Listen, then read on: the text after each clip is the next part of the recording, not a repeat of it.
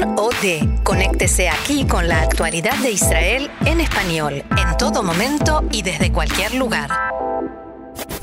Seguimos con el tema de las elecciones porque desde el punto de vista ya más bien económico, la directora de la Comisión Electoral Central, Orliades, anunció que pedirá al Comité de Finanzas un aumento de un 20% en el presupuesto para las próximas elecciones. El presupuesto de las últimas elecciones alcanzó los 283 millones de shekels. ADES explicó también que el aumento es necesario debido a que los materiales necesarios se deben encargar para un plazo de un mes y eso es más caro. Además, se necesitarán trabajadores a quienes habrá que pagarles un salario por las horas extra. La funcionaria añadió también que lamentablemente no hubo tiempo para sacar conclusiones y aprendizajes del proceso electoral anterior. Al mismo tiempo señaló que uno de los desafíos más importantes en las elecciones anteriores fue la propaganda electoral en las redes sociales, un tema que fue respondido con la intervención que recordemos, recordamos hoy también del presidente de la Comisión Electoral, el juez Hanan Meltzer. Tanto la Comisión Electoral como los sondeos, las acusaciones, la campaña. Bueno, volvemos hacia atrás, repetimos y nos espera un verano muy caliente y también un verano con muchas influencias e implicaciones económicas. Y por supuesto, para hablar del tema económico, ¿quién mejor sino Adrián Filus, nuestro comentarista experto en temas económicos del diario Calcalist? Hola, ¿qué tal? ¿Cómo estás, Adrián? Hola, Sal, ¿qué tal? Muy bien, ¿tú qué te has recuperado? Recuperado, recuperado, para, pronto para las próximas. Es como una película, ¿no? Que sabes que cada vez el déjà vu, ¿no? O sea, la máquina del tiempo, vamos para atrás como sí, no, vamos para atrás o vamos para adelante. Mira, eh, sin lugar a dudas, eh, eh, procesos electorales innecesarios no son buenos para la economía, ¿no? O sea, está claro, primero como anunciabas hace un par de minutos, hay costos directos, o sea, estas elecciones van a salir otros 400 millones de shekel, hay que tener en cuenta también que el día de, las elecciones por ley es feriado nacional, o sea que hay otro casi billón de shekels que no se van a que, que, van a ser gastados y no van a llegar a lugares que son mucho más necesarios como los hospitales, las clases y, y las aulas. Pero por otro lado hay que tener en cuenta eh, algo muy importante, Sal, que creo que eh, en este, digamos, eh, Balagán, en este en esta andralamucia eh, que se dio en este el gran lío de estos últimos días, eh, mm, mm, se perdió un poco.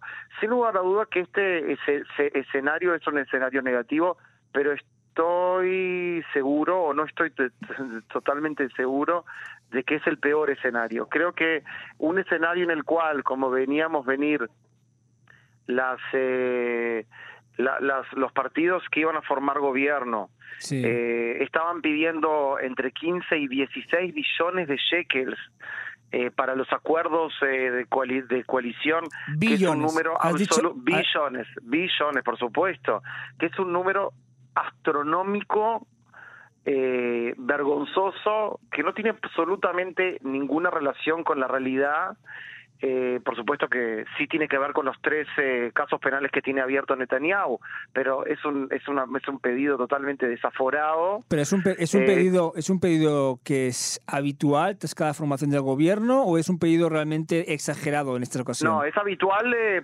siempre se pide algo, pero el número, o sea, estamos hablando de un de un tamaño, o sea, de una escala que es realmente impensable. Es una locura total.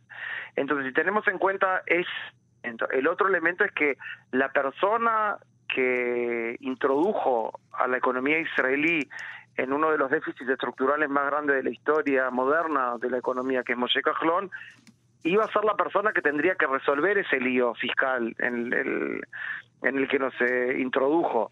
Que yo estoy seguro que todos nuestros escuchas, si mañana Dios nos permita un médico nos opera mal, lo último que vamos a querer es que ese eh, médico sea la persona que arregle la operación mala que hizo, ¿no? O sea, Eh, me parece que es algo bastante claro. ¿Cómo explicas? Y por otro lado, por otro lado y en, última instancia, que estos últimos días vimos cuáles eran los real los, los planes verdaderos de Netanyahu, que era realmente debilitar eh, en forma excesiva eh, el sistema judicial, que es uno de los pilares de la democracia, eh, debilitar la democracia, debilitar el Estado de, Derecho, que por supuesto Sal, eh, como, como sudamericanos, como eh, hispanoparlantes, sabemos que esa clase de, de, de, procesos antidemocráticos tienen un precio económico altísimo. Lo hemos visto en países, en los países que nosotros hemos nacido. Eh, que ha sido una de las principales causas de, del frenazo del desarrollo económico de los, por ejemplo, de los países sudamericanos, ha sido esa cultura política eh, de corrupción y esa cultura política eh, de populismo que ha generado un eh, realmente un daño irreversible eh, en todo lo que tiene que ver con economía, eh, con desarrollo y crecimiento económico en dichos países. Entonces creo, resumiendo, que no sé si es el peor escenario que podríamos haber recibido. Dentro de todo lo malo, recibimos uno malo, pero no tan malo. Sí, pero a lo mejor eh, en septiembre todo queda igual, más a nivel de demografía sabe más o menos cómo puede quedar el resultado. Básicamente el mismo bloque puede ganar y seguramente Cajlón ya como parte del Likud volverá al ministerio. Es decir, no, va, no a haber un gran cambio respecto al actual. Es decir, también grupos pequeños van a pedir más dinero porque el sistema político israelí es, es el que es y no va a cambiarse hasta septiembre. Bueno, ese es un análisis que es una opción, sin, sin lugar a duda es una opción. Yo no estoy seguro que las 140 mil personas que votaron a Cajlón, que son básicamente gente del Likud que odia a Netanyahu, va a volver a votar a después de que se ha arrastrado a las manos de Netanyahu, como vimos en las últimas 48 horas, en forma bastante bastante vergonzosa. o sea que no me queda claro, sí, no me queda claro que esa gente lo va, la va a volver a votar a, a Cajlón. Y yo eh, no me queda para nada claro también que después de que varias personas que votaron al Likud entendieron cuáles son los verdaderos planes de Netanyahu con respecto al poder judicial, a la burocracia, y al Estado de Derecho van a volver a votarlo.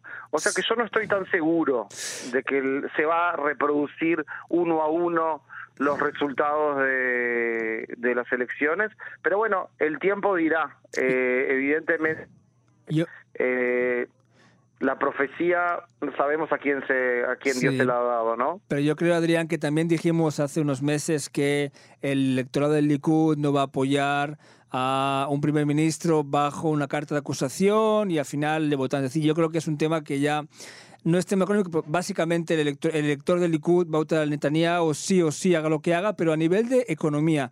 En las últimas semanas hemos visto, hemos escuchado muchas recomendaciones de OCDE, muchas, diríamos, síntomas negativos, ¿no? Y, y lo que también tú decías ahora mismo de que Cajlón en los últimos meses, como tú decías, hizo una economía de elecciones, ¿no? Y la pregunta es... En los últimos años, sí. Uh, ok, okay, años, las últimas décadas. El pobre ya pocos tiempo. La pregunta es, si tan mal lo ha hecho, o diríamos tan mal están las arcas del país, ¿no sería él inteligente a nivel político pedir otra cartera? Es decir, ¿por qué quiere seguir como ministro de Finanzas en unos momentos que nos esperan eh, vacas eh, flacas? Eh, yo creo que eh, el país está en una situación en la cual, eh, o sea, eh, la economía israelí no está en crisis, ok, vamos a poner los puntos sobre las ideas, no, no está en crisis, el, el, el ritmo de crecimiento económico es bueno. ¿Qué número es ahora? ¿En cuál está ahora? básicamente el, el, la economía se está creciendo a un 3.2%. Eh, que es un nivel, es un buen nivel, o sea, no, no excelente y no malo, es un buen, una buena tasa de crecimiento. Este, de todas formas, eh, lo que sí hay un problema serio aquí, Sal, es un problema de déficit fiscal estructural. ¿Ok? Que eso, e, esto es algo que, que todo, también la, en, en, los reportes de la OECD y también en los reportes del, eh, del Fondo Monetario Internacional eh, los eh, economistas de estos de estas instituciones han dicho que hay realmente un problema de déficit estructural, es decir, Israel, el gobierno israelí gasta más a nivel permanente de lo que le está entrando y eso genera un gap, un minus que hay que cerrarlo. y en ese marco contextual eh, eh, eh, las elecciones no son buenas porque, la, o sea, ¿cómo se cierra un déficit? De dos formas, o subiendo impuestos o bajando el gasto público. No hay aquí, ¿no? Mucha, mucha magia, ¿no?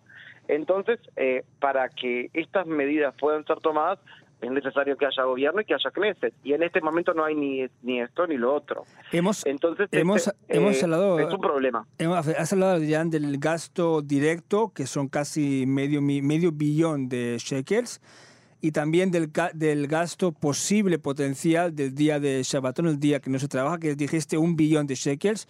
Y la pregunta es, em, ¿qué pasa a nivel de presupuesto? ¿Qué pasa? Se habla mucho de, también te lo dijo, a nivel de parálisis, de, de parálisis de los ministerios, de nombramientos, eh, el presupuesto, ¿qué pasa con el presupuesto del próximo año, de este año? Las decisiones ministeriales a nivel de eh, las prioridades, sanidad, educación, todo esto que sigue como hasta ahora en el gobierno saliente o cómo va a ir todo esto? Bueno, primero hay que tener en cuenta que a diferencia de muchos años que sí hubo elecciones, eh, el año 2019 tiene un presupuesto aprobado.